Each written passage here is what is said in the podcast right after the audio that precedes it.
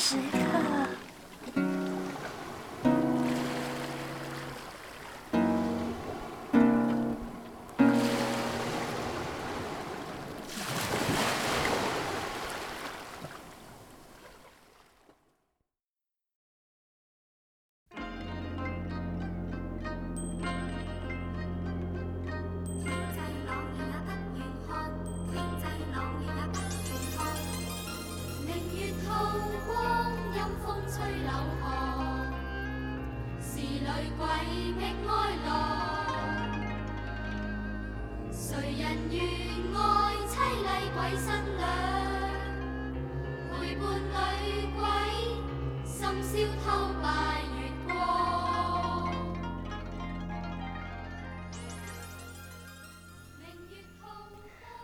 Hello，大家好，我尤美。Hello，大家好，我是欧阳。嗨，大家好，我是飞机。两个星期了，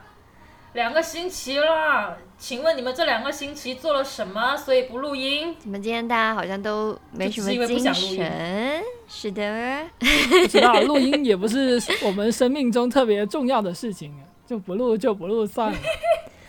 有各种原因吧。有时候对麦克风都插上了，然后各种突然间有事，什么跟男朋友吵架啊之类的，什么家里来客人了呀，客人不走啊，所以要推到下一次录音啊之类的这种。然后然后就没录。那又到了一年一度的这个七月鬼门开月已经嘛，过了吗这我记得好门都已经像关上前。两年。据我所知前两年好像也有录过，就是这个灵异话题，我记得好像有录过。也不是在鬼月的时候录的，因为我们去年的中元节也是没有再更新，哦，就是这是我们的 传统，清楚就是哎这个时候就不更了。如果大家听到啊，那可能不是可能有我们录的，可能有的人被上身了嘛，这时候就要放一段那个 X 档案的 音啊，音超会搞乐。了一把，好吗？不要乱讲，不要乱讲，不要乱讲。呃，反正我记得几年前是有讲过一期，就是这种类型的话题，然后也是好像也是有故意切过这个热点，可能是呃阔腿研究所时期吧，我可能有写过这种文章。那最近就想聊一下，我们都有看一部台湾的恐怖电影嘛，嗯叫《欧阳》，有看吗你？们都有有看吧？看，欧阳也有看，我抖音看的可能，也就是零零碎碎的看，因为抖音看的。没有，我是在抖音看是吧？有下那一部下来，但是我看恐怖片的话呢，我是经常的会把眼睛挡起来的那种，所以我一定要有个人跟我一起看，并不是因为我害怕，而是我需要那个人告诉我我挡了眼睛的时候发生了什么。现在抖音也可以下电影是吧啊，你你适合在 B 站看啊，就是有那个弹幕会遮住？B 站也看不到这个是吗？是吗？对啊，B 站看不到这种电影吧？一很很久以前可以看一些，或者是有一些那种弹幕的 A P P，、嗯像什么人人啊、就韩剧 T V 啊这种，他们有时候有一些这种嗯、呃电影或者是剧，它就会有一些弹幕密码，哦我就喜欢在那种地方看，因为感觉很热闹。就很多人跟你一起看是吧？嗯，那这部电影《咒》呢，它确实是一部值得分享的就华语恐怖电影吧。就是近几年来，就以前也有过非常辉煌的时期，就是鬼片盛产时期。但是这几年的话，呃，难得有这样的一部电影，我觉得是可以放到公众的一个场合来跟大家一起探讨的。嗯就是它有这样的一个分量。呃，我我自己是确实有被吓到，我不知道你们有没有被吓到。反正恐怖的画面我都没看到。我个人的观感是，这部电影的既视感太多了，就是很多情节、很多镜头或者是很多场景，它都很似曾相识。就是我有看过相相对应的东西，哦，对借鉴，因为实在是太多了，就有一嗯种大家来找茬的感觉。嗯就看这部电影的时候，就一直在想说、啊，哦这部电影是哪、嗯哪哪那曾经出现过，哪哪曾经有。就是这些拍摄手法，或者是一些故意的恐怖的桥段，可能是以前一些比较厉害的作品里面、他们是原创的，然后那这一部里面是借鉴了一下说的好听点就致敬了。对对对华语致敬 所以，所以我才说，精灵有讲过所，以我才说为什么我恐怖的镜头我都没有看到，因为就是我看到前面我就会预判它下一秒可能会有恐怖的画面，所以我就都挡住了。其实恐怖的镜头没有特别多，就是恐怖的镜头大部分都在它预告里。就实际上这部电影嗯本身、恐怖的镜头非常少，嗯，我觉得。但我觉得他那个利益还是蛮蛮特别的，就是那个诅咒，就是我在看这个电影之前就知道它是一个有恶意的电影。就是他会给你一些提示，让你跟着他去走，然后最后告诉你我把诅咒转到你身上。我觉得这个是让我觉得很晦气，很晦气的地方。对，所以我看的时候就故意不去跟着他们的那个呃指引去做，就他让我这么做，我就偏不做；他让我这么想，我就偏不想；或者是他让我记住个什么，我就偏不记得。所以我并没有觉得说特别的生气吧，因为我是带着一个预判去去看的这个电影嘛。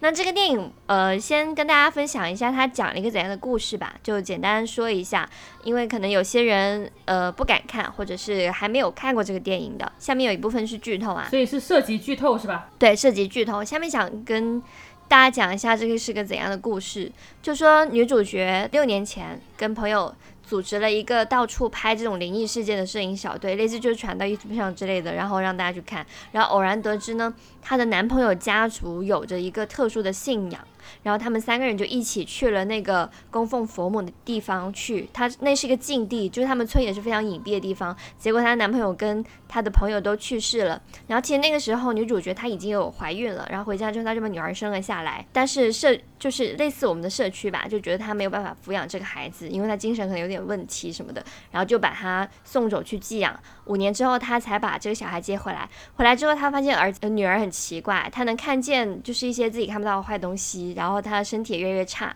然后他知道这是因为诅咒，然后他就找一个大师去帮他化解。然后大师做法七天，说他不能吃东西。结果第六天他太心疼他女儿了，就破了戒，就给他吃了东西。没想到反而害了那那个大师，就丧命了。然后好心人为了帮若男去找出真相，他也出了车祸。然后为了破解这个诅咒，他只能前往禁地，就一个人自己去。就这个真相究竟是什么呢？其实这个男友家族信奉的这个佛母，实际上是所谓的这个诅咒之神大黑佛母，他们是靠诅咒的力量在谋生的，但自然是要付出代价。就是这个诅咒，它毕竟是一个灵力嘛，它需要肉身去供养，爱的供养。但是这个小小的家族，它其实是不足以承受这么长远、长久的这个供养的，所以他要把这个诅咒分担出去，所以他们就会念一个这个呃叫什么咒语吧。然后这个咒语，他们当时有就是引导别人去念。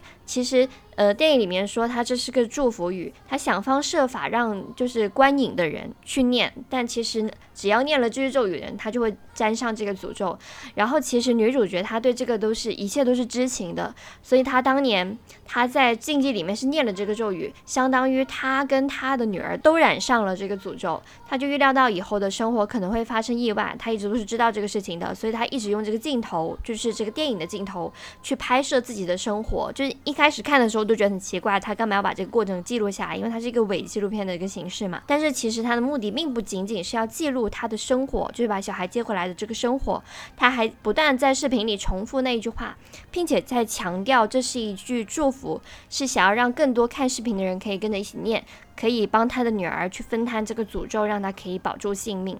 然后，其实我们回想一下，电影里面其实最恐怖的几个角色，基本上都是女性。像这个佛母，一般我们知道佛都是男性吧，对不对？日常生活中我们的常识都觉得佛应该是男性，但这个这个电影里面的恐怖电影，呃，它这个。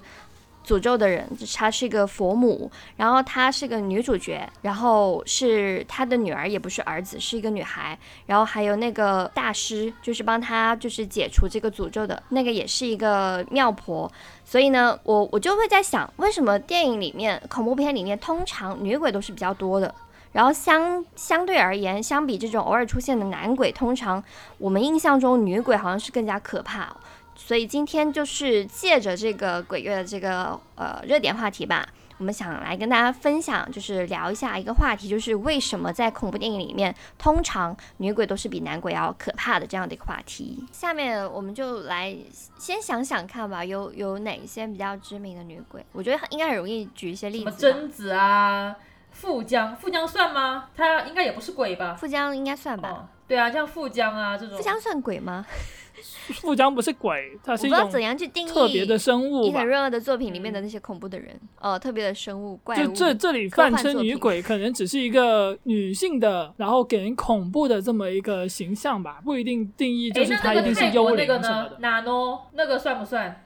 哦，就那个也算啊。对啊，那个那个好像虽然我没有在他的影片中有看到相关的背景介绍，但是很多人都说她是撒旦的女儿，嗯，就是会有这种设定。啊，哦，嗯。嗯然后我觉得我们古人比较有有印象的，应该就是《倩女幽魂》嘛，因为嗯小倩，嗯小倩算是一个比较有名的女鬼。是是是是是，像《聊斋》里面有很多各色各样的女鬼啊，什么英灵啊、小倩都是比较有名的篇章。先来举几个比较有名的女鬼吧，就是刚刚讲的那些，呃，应该最知名的算是伽椰子吧，就是诅咒，呃，不是咒怨，日本的日本的最有名的就两个嘛，一个是贞子咒怨，一个是午夜空灵。对，午夜凶灵午夜，空灵，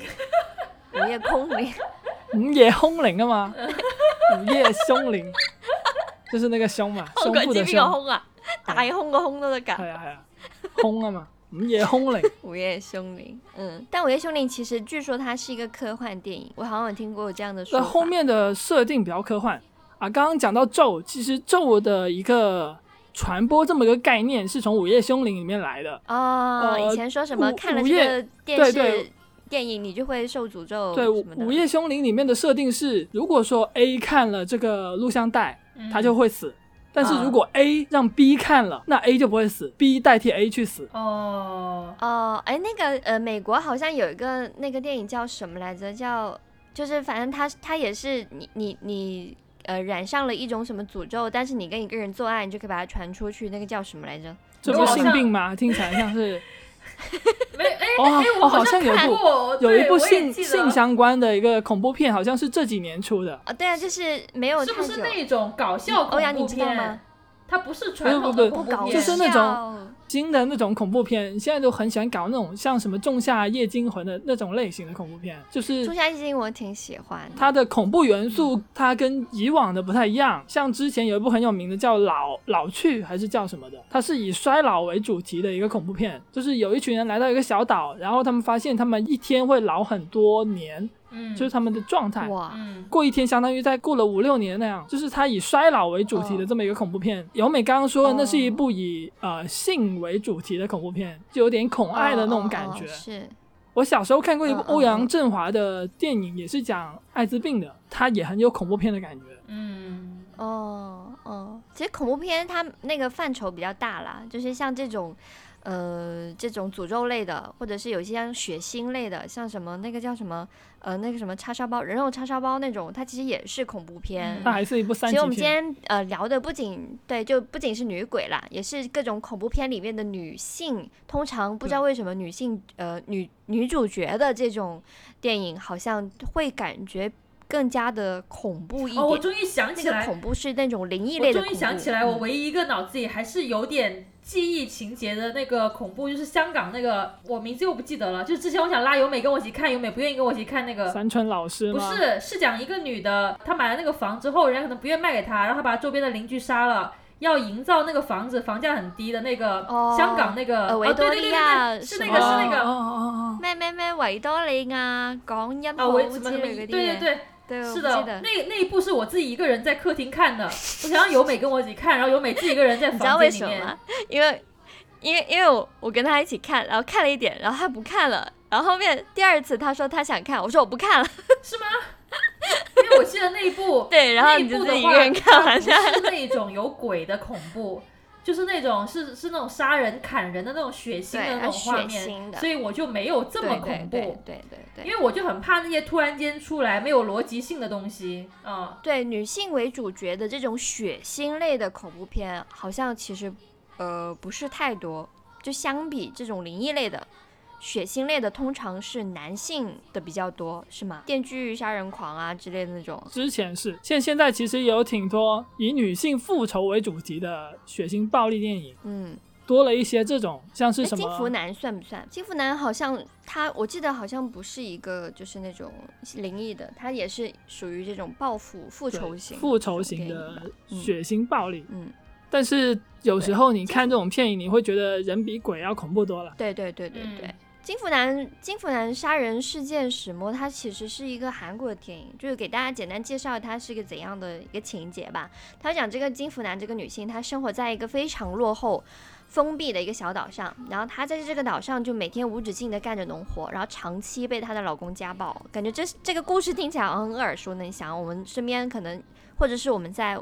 社交媒体上有看过，我们的呃社社会里面也在发生这样的故事，然后她一直被她的姑婆所虐虐待，甚至会被她的小叔子性侵，虽然她是。家里的这个主要的劳动力，但是因为她是女人，所以她没有尊严，没有话语权。她唯一的希望就是希望自己的女儿有朝一日离开这个鬼地方，直到她发现她自己的女儿已经成为了她自己的丈夫的性侵的对象，等于说他女儿也已经沦陷了。她原本指望着小时候她的好朋友郑海源来到。这里，然后可以把她女儿带走。可是，当她准备带着女儿逃逃亡去首尔的时候，却被她的丈夫捉住了。就是这样一个绝望的一个故事背景吧。然后在一番暴打当中，她女儿她呃被她的丈夫失手打死了。村里的人为了能让她的丈夫能够开脱，把所有的罪都推给了金福南。这是一个非常就听完就觉得非常绝望、非常罪恶的一个一个地方。这个小岛的一切都让这个女主角非常的。失望，所以她开始拿起斧头，决心杀掉这个岛上所有的恶人。这个，这，这个就是这个故事的一个梗概吧。如果大家感兴趣，可以去看一下这个电影。就是，嗯，看完确实让人觉得人是，就像飞机老师刚刚讲，人比恐，人比鬼还要恐怖。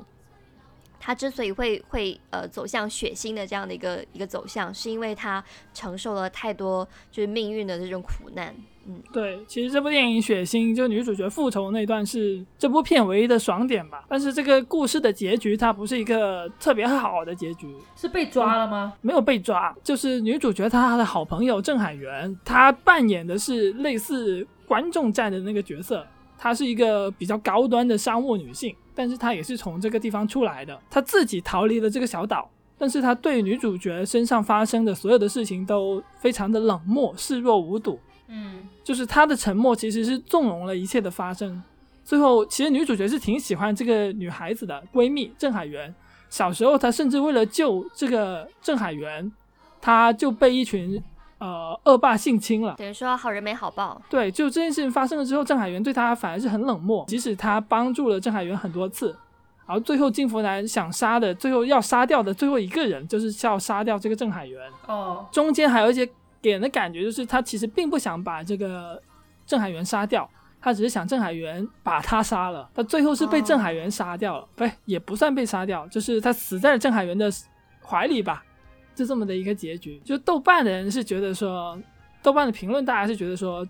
如果是真的是 happy ending 的话，她应该是把她的闺蜜给杀了。然后代替她闺蜜生活下去，就是对，就是更加开心的一个结局。对对对，Q Bills 那种感觉。但对结局的最后是郑海源，他回到自己城市里面的家，然后他想起他的好朋友金福南，肯曾经给他寄了很多很多封信，嗯，就跟他讲自己的生活，跟他讲自己各各式各样的东西。他从来不打开看，他从来没打开过。然后结局就是他在一边洗澡的时候一边在哭泣，他就在想，如果说我当初看了他的信。金福男的结局会不会变得不一样呢？就是这是一个很反面的，是就是 Go 没有 hell Girl 的是一个故事。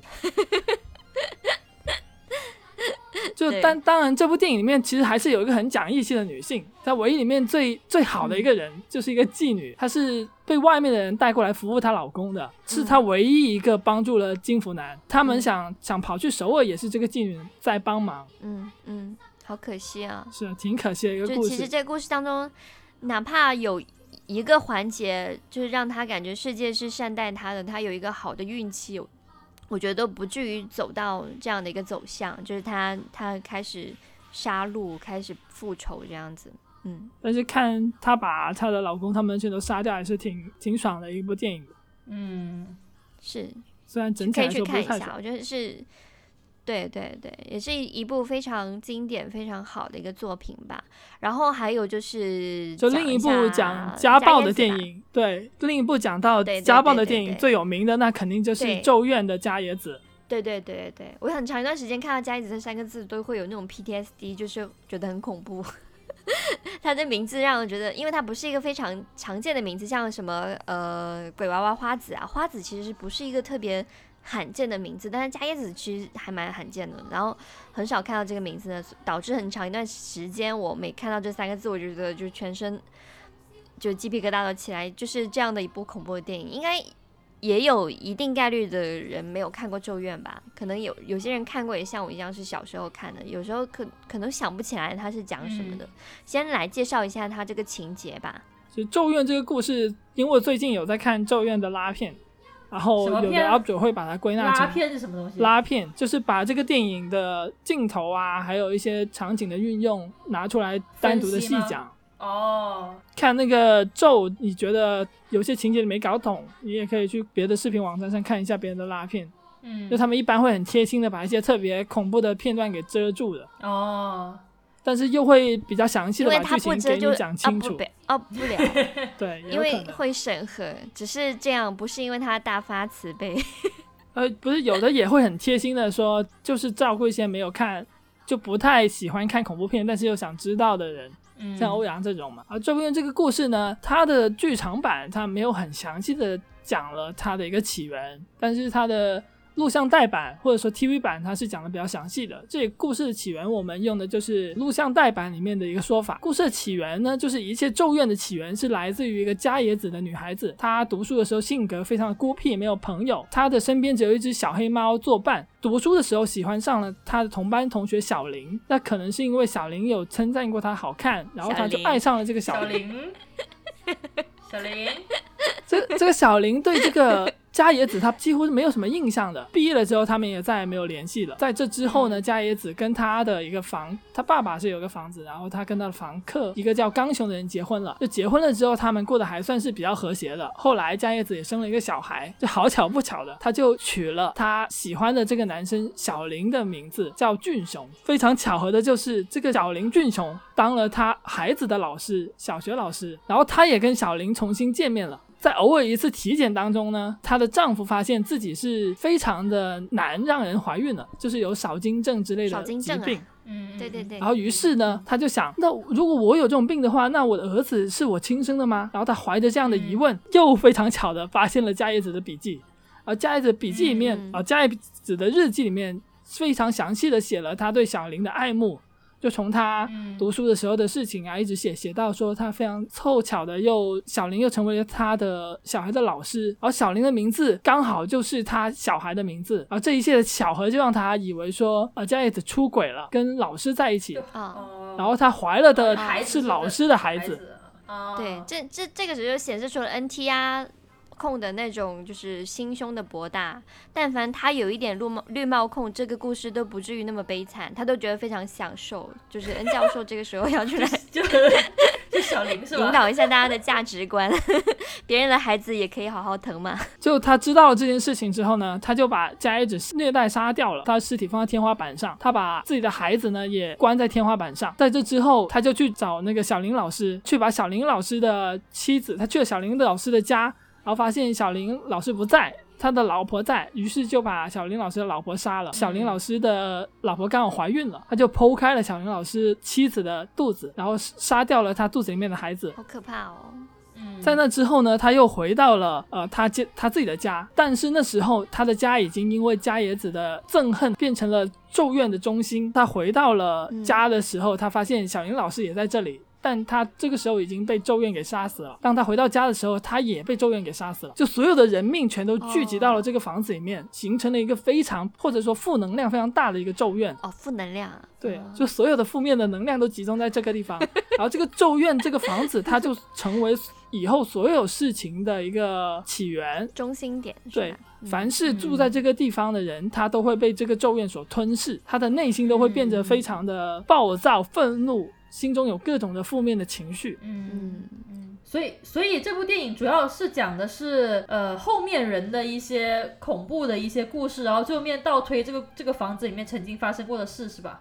是是是，这个故事其实嗯更多是在那个录像带版里面讲清楚了。我们一般人常看的那个剧场版，它是没有非常清楚的把这个整个故事都讲出来。他只讲了后面一些人经历的恐怖的事情，对对没有具体的讲这个房子背景是怎样。对，比较完整的故事是在这里。就小说版的故事的结尾，因为这个东西是先有电影，后面有小说的，就补充了一下。就是小说的嗯故事的结尾是这个咒怨它开始向外扩散了，它不只是只是存在于这个房间里面。嗯，然后后面的几部电影，我们也看到说，因为周边有很多部，还有一些番外篇，虽然拍的不怎么样，蛮庞大的世界观、是是是啊，，就是这个咒怨它越来越辐射到周边了，它不只是只是存在在这房子里面。嗯，哦，电影就是讲了各种各样遇到来到这个房子、经过这个房子、住到这个房子或者到这个房子探险的人所发生的事情。嗯嗯，感觉这些都是以女性家暴为这种话题对对对。的这种，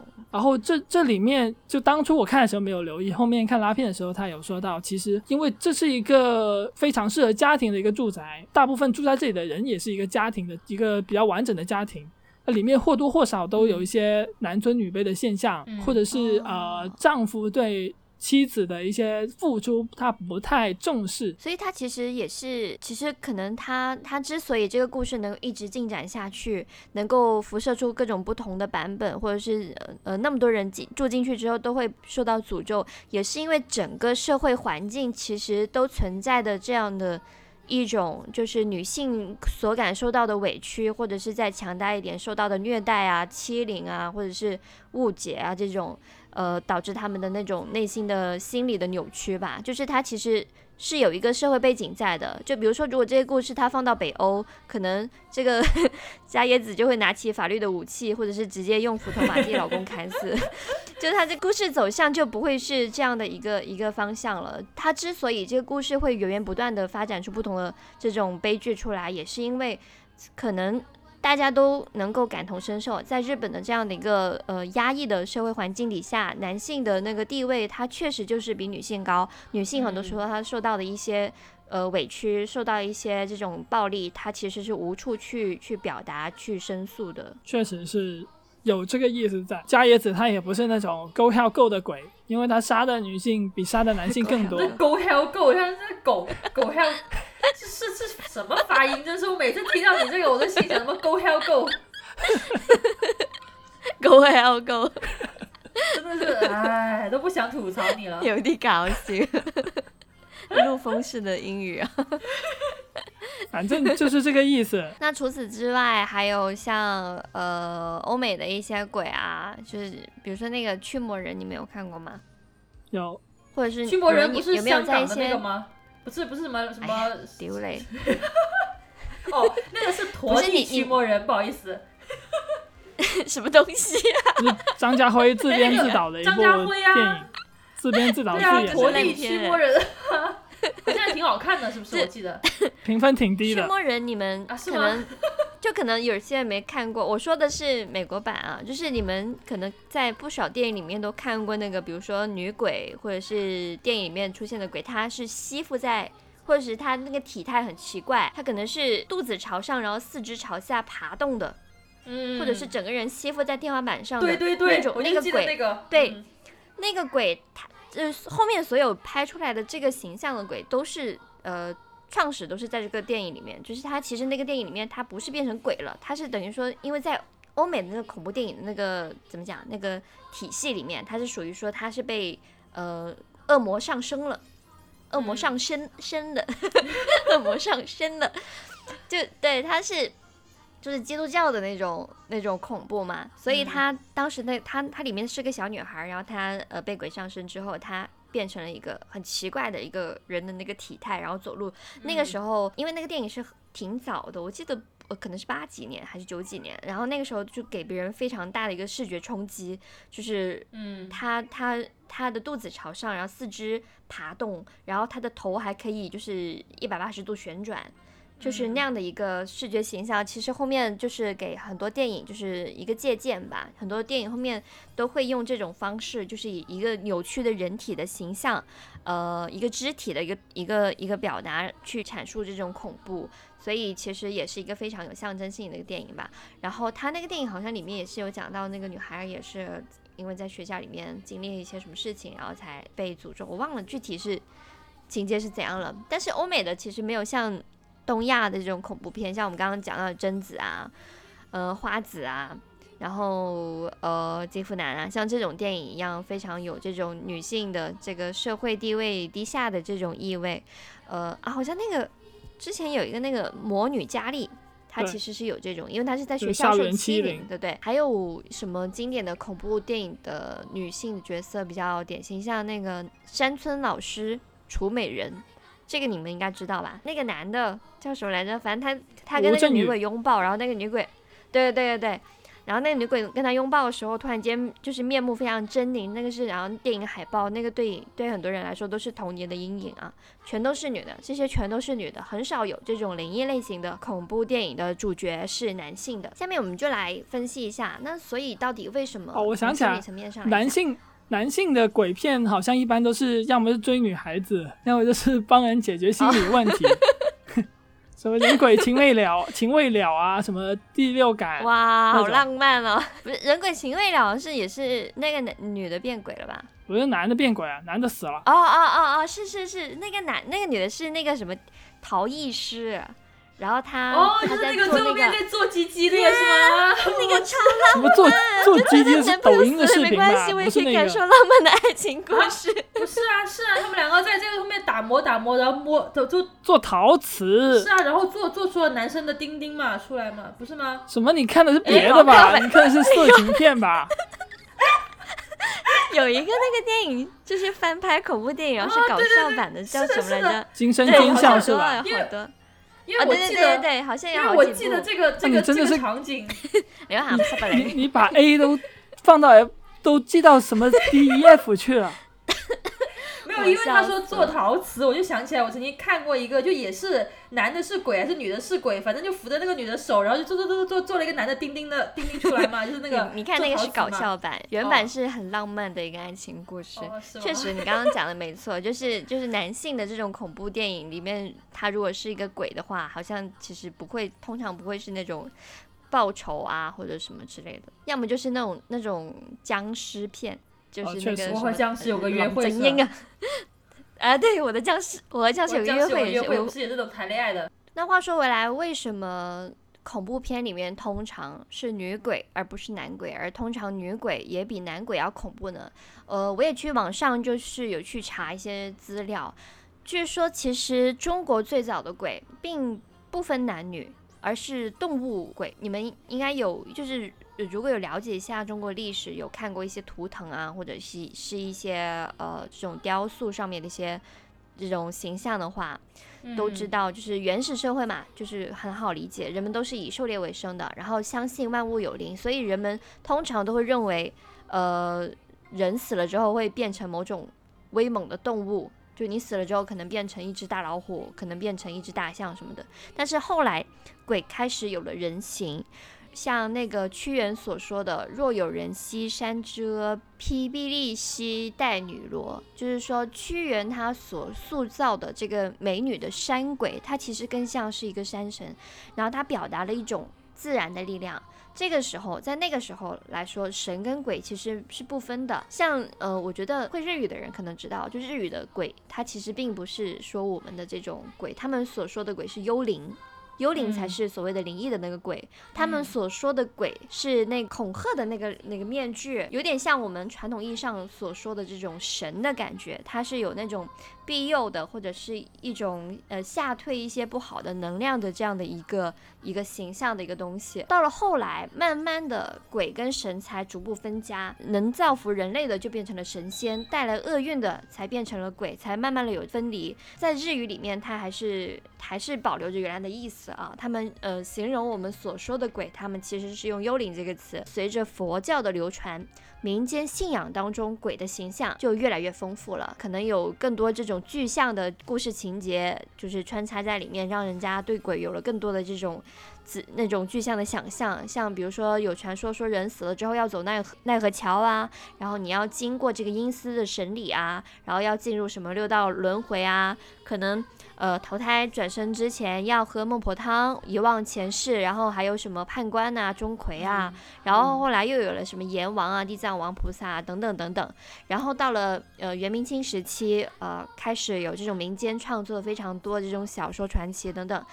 然后到了那个年代、那个历史、那个历史阶段，鬼故事它才迎来了文化创作的高峰期。像呃我们刚刚提到的呃《倩女幽魂》，它是元曲当中的嘛，还有像《牡丹亭》呃《子不语》啊，那个非常耳熟能详的《聊斋》呃蒲松龄写的，它里面有非常非常多的鬼的这个形象在里面。我们讲到女鬼比男鬼恐怖，它其实并不是历史上一直都是这样子的，只是到了近代的话，可能女鬼的这个形象，它从出现到变得恐怖，到变变得比男鬼更恐怖这样的一个过程，它其实是跟我们的历史相关的，就是呃，并不是一开始女鬼就是这么一个恐怖的一个形象的。所以我们今天也是想聊一下，从从开头开始聊，为什么女鬼的这个形象在我们现在这一代人的心目当中，感觉是变得更加恐怖，它其实是有一定的原因的。我自己会觉得是为什么女鬼鬼更多是女性会比较恐怖？我觉得男人可能在现实中就已经对人很有威胁了，像前面说的男人在现实中已经很恐怖了，是吧？就是一般说你看到那种什么校园欺凌被欺负的电影啊，那男的可能就去在美国的话，他可能就去 Seven Eleven 买把 AK，然后回来把同学全都突突突了，就这种好像也有啊，马加爵啊，是不是？马加爵感觉他他不是，就是他在宿舍中他也不是弱者，他本来就不是那种被欺负的形象，他好像是跟跟打麻将还是怎么输钱了，然后才把舍友给杀了。哦，所以之前有一个说法说马加爵是因为他他宿友欺负他，什么霸凌他，他才复仇。这个说法其实是不对的，是吗？实际上他本来就不是一个好人。其实很少很少有印象说这种暴力事件是因为霸凌起，好像很少有听说过。刚刚说的其实很有很多男鬼，男鬼更多的是变成什么保保护神，像《三国演义》里面有对啊关羽，然后变成鬼了，哦然后回去把吕蒙给吓死了，就这种类型的。我觉得啊，是是是，广东地区很多这种关公庙的，但关公呃已经是神了像也是要对拜关公已经神关公是公的对对对财神，为什么黑社会嗯会我们小时候黑社会跟那些餐厅会拜关公的？因为关公他一方面是很有义气的象征，另一方面他是财神。呃，广东地区好像是。然后我小时候看那个 TVB，他们那个警察局里面好像也要拜关公的，对，就是出去有执行任务之前要插几炷香这样子。其实就是呃，在在南方吧，我不知道北方怎么样。虽然我在北方已经住了几个月啊，但好像没有看到这种关公庙。好像说这个关公庙是在呃东南亚，然后像南方岭南地区好像还蛮流行的。我印象中恐怖片里面或者是惊悚片里面的男性形象，就吓人的那种，更多是暴力者啊、杀人狂啊、丧尸啊这种，能够非常主动的去施加暴力去加害角色的。例如像什么德州电锯杀人狂啊，什么月光光心慌慌的这种，然后港片里面出现的那种男鬼，港片是有很多男鬼，但是他们更多是僵尸片里面的僵尸，就有点像欧美那种恐怖片里面的丧尸。然后与之对应的是，这种片里面通常都会有一个比僵尸、丧尸更加神通广大的那种道长啊，或者是杀丧尸的角色。所以我觉得这种恐怖片更多跟像是香港那种传统功夫片是有结合的，像林正英的那种，不是那种很单纯的恐怖片，就男性的恐怖元素，就男性这个这些角色给人的恐怖元素更多是拿枪拿斧头，或者是有什么天生神力啊、蔷薇那种，就比较物理性的进攻性，对，就导火线不会武功？一拳把墙给打穿了。就女鬼可能更多就是生前是被力害者王，，力王，啊，力王，力力王感觉也能算恐怖片。他真的很血腥。那个电影其实把嗯头人、把人的头掰断什么的，就是女鬼她生前她没有办法当一个暴力者、加害者，她往往都死后死生前是被害的，死后变成鬼回来复仇。就她物理上的攻击力可能还不是很足，但是他精神上就变得很强。对，很少看到什么女鬼其实女鬼是拿 AK 回来复仇的，这就很难说。很很像那个昆昆汀的电影。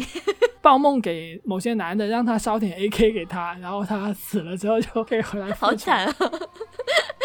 女鬼要 AK 还要靠烧啊，所以其实女鬼更多是生前就是被害者了，她只能死了之后变成鬼来进行复仇这样子吧。其实我觉得是确实，其实很多男人他活着的时候就已经可以为所欲为，他不用变成什么鬼。反而正是因为他生前有这种不如意的事情，他没有办法释怀，死了之后他存在一个执念，才会变成我们现在的这个观念里面的所谓的鬼嘛。像女性的生活状况，呃，普遍来讲啊，呃，会比男性通常会更加凄惨一些，他们的这个生活状状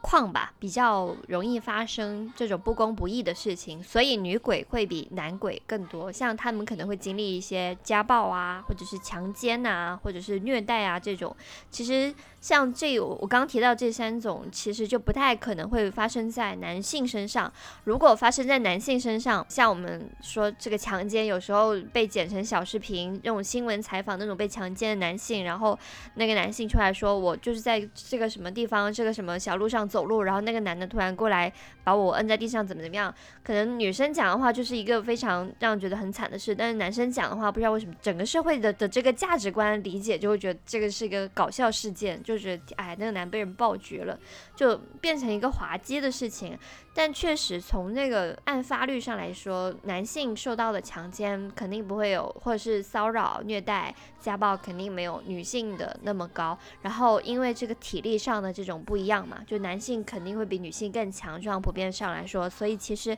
女性遭受到的家暴、强奸跟虐待通常都会更加严重一些。我觉得其实可能男性被强奸的量也是比我们看到的要多的。然后很多男的忍住，他就不说，就去看医生的时候就说什么痔疮啊，痔疮发作，嗯，然后也不会说自己被男的 按住了什么的。刚刚提到那个《咒怨》，《咒怨》里面也有说到很多，就通过很多构图和日常的描写，他没有很直接的就跟你说日本家庭中女性的地位低，男女不平等，但是他很多构图上会去那么去展示。例如说，呃，女性总会是在一些比较封闭式的构图里面出现，然后有一些像是怀孕的妻子劳劳碌碌，丈夫呃没有什么事情做，他就在一一边嗷嗷待哺，妻子一大早做很多丰富的早餐。而丈夫就是在不停的埋怨说换了咖啡豆，咖啡很难喝。咒怨的主角加野子，他也是咒怨这个故事里面被家暴的最大的受害者。他其实并没有出轨嘛，他其实没有做错任何事情，他只是对初恋还有一点就是向往期待嘛，只是仅仅因为他的日记，他就。他就被杀了，我觉得这是很惨的事情哎，就是他是活着的时候被活人所杀死的，所以我我觉得他的怨念应该是最深的。像其他人可能只是因为沾染到了这个故事的这个边缘，然后呃。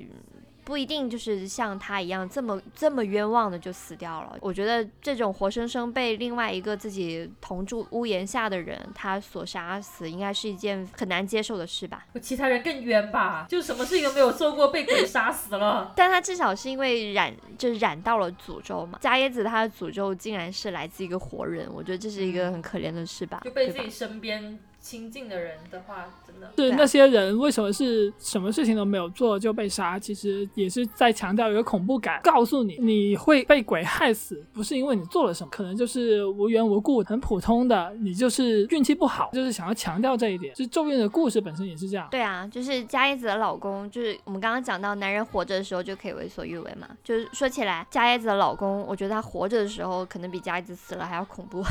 刚刚讲到人有的时候就是比鬼还要恐怖。我觉得恐怖的地方就在这儿，但女性她只能死了之后才能够去害人。在老公她活着的时候，比佳子死了还要恐怖。你说这让我想到了另外一部电影叫《女巫》，我也经常提到这部电影。这部电影它其实也是讲了一个普通人，他慢慢的是因为他家庭的压迫，或者准确一点来说是父权的压迫，然后最后他才成为了所谓的女巫。然后其实像是如果说从历史上来看的话，像很多像中世纪的猎巫的运动，然后其实就是有一点像《三国演义》里面曹操借头的一个故事，他是通过献祭弱者来维持统治的合法性和稳定性。故事是什么？《三国演义》里面有一个故事，是曹操打到一半的时候，他突然没有粮食了，没有军粮了。这时候如果他要去借粮的话，可能需要半一个月或者是更长的时间才能够到。这样的话，军心就很不牢固。于是曹操就想到一个办法，他把监督运粮的那个人的头给砍了，然后说是因为这个人他坚守自盗。他把军粮出卖了，然后这时候军心就稳定了下来。啊，这个叫借头故事啊。啊，其实跟中世纪猎巫其实有点像。中世纪它的科技发展发展力不是很强嘛，它可能有些什么天灾，有些什么人祸。这时候一些统治者他就需要找一些借口，例如说有一些女巫在这里，他们通过施法，通过做法让我们的谷子不长。让我们的牛羊不生育，通过这种借口来稳定他们的统治的合法和稳定性。就因为最近我刚好在。看那个《资治通鉴》补三后三国史和晋史，看到很多非常出现率非常高的词，就是弃妻子或者是杀妻子。这里的妻子不是老婆的意思，是妻子和小孩、儿子的意思。嗯，就非常非常高频率的出现，一卷里面可能有五六次那样。曹，例如曹操打刘备，破之获其妻子，嗯。然后有刘备弃妻子，与诸葛亮、赵云、张飞等数十骑走，有马超出尽杀超妻子。而这些妻子嗯，他在这些故事里面就可以看得到，他们往往是这些不稳定的社会环境或者是战争之下最先的牺牲者，他们会被自己的丈夫或被自己的统治者抛弃，然后被敌人杀害，嗯就是这个嗯出现的频率真的是非常非常多。无论说是一些我们嗯历史上看到的像刘备这种人君，他一有事他也是率先把自己的妻子抛下，然后跟兄弟战友一起走，就更不要说是一些更加普通的统治者，例如曹操啊、马超啊。所以其实有一个说法说，呃，你想看一个国家真实的模样，你就看他们的女性跟他们的小孩，他们的生活状态是什么样子嘛。就是一个国家可能男性每个人都光鲜亮丽，但是女性却活得非常凄苦，说明这个国家价值观是有问题的。只有当弱者，就是社会当中的弱者，小孩、老人、女性，他们都能够过上比较幸福、比较安稳的在一个比较呃和平的社会环境里面生活，有一个比较高的幸福指数，才说明这个国家它是一个宜居的，是一个呃民心所向的一个国家吧。那最后，今天我们节目来总结一下吧，就是今天也有分享了那么多电影，可能有些大家有看过，可能大家呃听完之后想去看，或者是一直不敢看的一些电影，也跟大家讲了一些故事情节，呃，分享了这么多，大大家就当看个乐子吧，就也不要去呃迷信。我们不是今天不是在什么什么像像那个咒一样在在散播诅咒啊，我们没有在散播幸福好吗？对，我们没有，我们只是想。跟大家聊聊一些就是带稍微稍微带情节、有趣味性的一些故事吧。然后不要去迷信，也不用觉得呃后怕，就平时多多做点好事吧，也不会有呃什么厄运发生。然后我觉得好的艺术作品。